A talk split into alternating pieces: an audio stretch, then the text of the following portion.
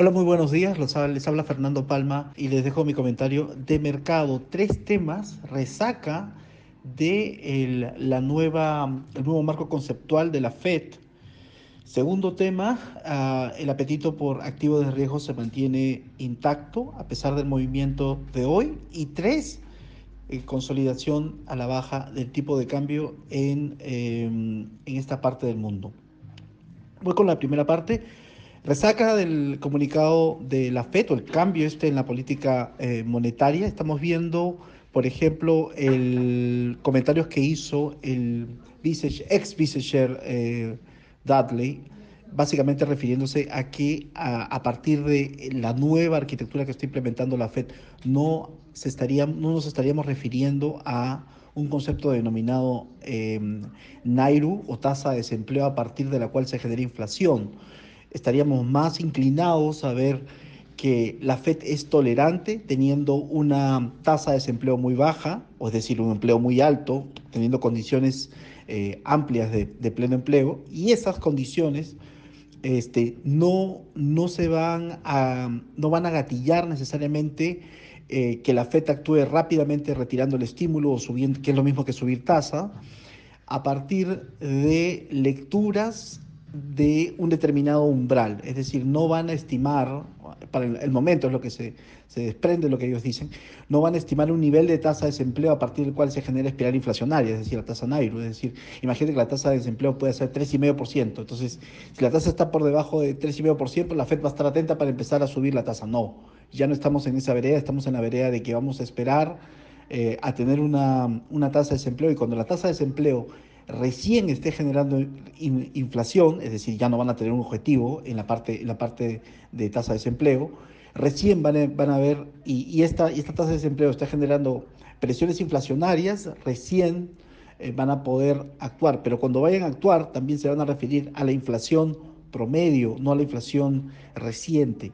Y esto es un, es, un, es un cambio importante, no en la forma como ya operaba la FED, la FED estaba operando de esta forma, sino estamos viendo, obviamente, eh, un, una, una relación completamente distinta a toda la arquitectura inicial. Traerá esto, este cambio de comportamiento de la Fed, un cambio en, el comportamiento de otros bancos centrales que no han logrado la meta objetivo. Recordamos que muchos bancos de la región no han logrado objetivo de inflación y eh, se han dejado llevar en algún momento porque la inflación se empezaba a acelerar.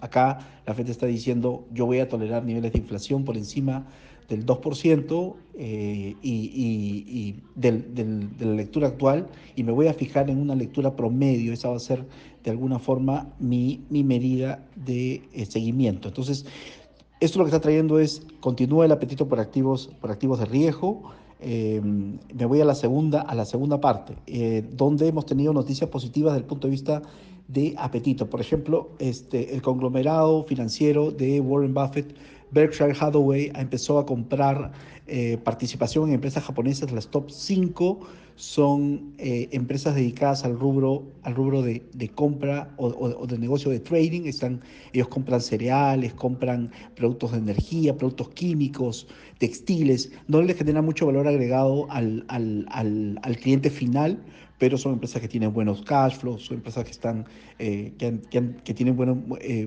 bueno, buenos números. Eh, y lo que Warren Buffett dice, necesito cuatro premisas para comprar una compañía. Negocios que son fáciles de entender, dos, favorables perspectivas de largo plazo, tres, operados por gente honesta y competente, y cuatro, disponibles a un precio atractivo.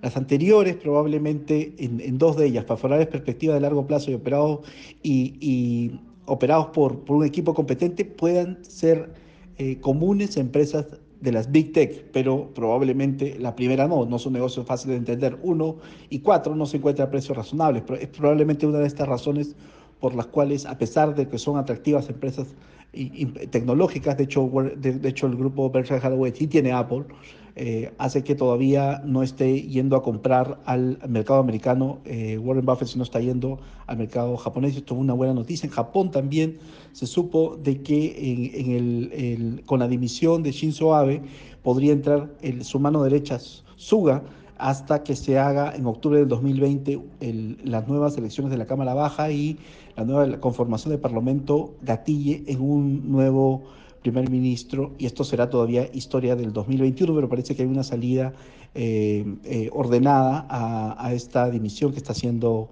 el primer, ex primer ministro Shinzo Abe. Eh, otro, otro, otra información que viene desde Asia, el yuan chino está en 6.84, es el nivel mínimo que teníamos previo a la pandemia, es decir, ya en las monedas, la moneda en el yuan chino donde empezó todo el tema de la pandemia, ya regresó a niveles previos. Esto es bien importante. A pesar de todos los, todas las tensiones este, que hay entre Estados Unidos y China, ya los inversionistas han, han, vuelto a comprar yuan en medio de toda, en toda este, esta tensión y esto es una buena señal. Eh, en esta línea salieron, eh, salieron indicadores de China también mejores a, los, a lo esperado. El cobre está, el cobre dólar COMEX está 3.04, que es, que es dólares con 0.4. Es una muy buena noticia. Todavía no está gravitando en mercados emergentes, pero acá estamos con los headlines negativos por el lado de que los casos de la pandemia están todavía desacelerando las economías. Buenas ventas de dólar en mercados emergentes la semana pasada, efectivamente el viernes. Eh, hoy día estamos viendo, digamos, un poco más de corrección, está comprando algo más de dólar, me parece que es un regreso técnico respecto a la semana, a la semana pasada. Entonces, eh, esta semana hay datos en Estados Unidos, eh, tenemos indicadores de manufactura, indicadores de empleo, el, y el dato más importante, como, como siempre comento la primera semana, es Non-Farm Payrolls, que viene este viernes, y tasa de desempleo también en los Estados Unidos. Todo va a ser importante esta, esta semana. Entonces, eh, yendo al tipo de cambio, bueno, hemos visto algo de la, fuerte caída del tipo de cambio del, viernes. Fue, eh, tuvimos oferta por parte de inversionistas del exterior, algo, algo de demanda, pero eh, tuvimos algo importante que no se veía en el pasado, es que hemos tenido, empezamos a ver ya algo de oferta por el lado corporativo, esto era importante, la posición de la banca eh, se ha recuperado, esto es importante también porque estábamos muy negativa la posición de la banca, se, ha regresado casi 90 millones de dólares, esta es una, una buena señal. Y eh, a pesar que el tipo de cambio está subiendo hoy día, en, en la región probablemente sigamos eh, copiando lo que está haciendo, copiando la debilidad que está teniendo el dólar contra moneda G10. Hoy día el euro vuelve a subir eh, sobre una marca importante y todavía no estamos en máximos del año en el euro, pero estamos acercándonos. Yo les, he comentado que soy constructivo en el comportamiento del euro, o sea, veo un euro más fuerte versus el dólar y esto no estaba gravitando sobre la TAM. Ahora estamos teniendo una subida en el tipo de cambio, también en Perú ligeramente, pero probablemente vamos a nuevamente a testear niveles eh, hacia abajo. Eh, bueno, eso es todo por mi lado, que les vaya bien y ya nos escuchamos mañana. Un saludo.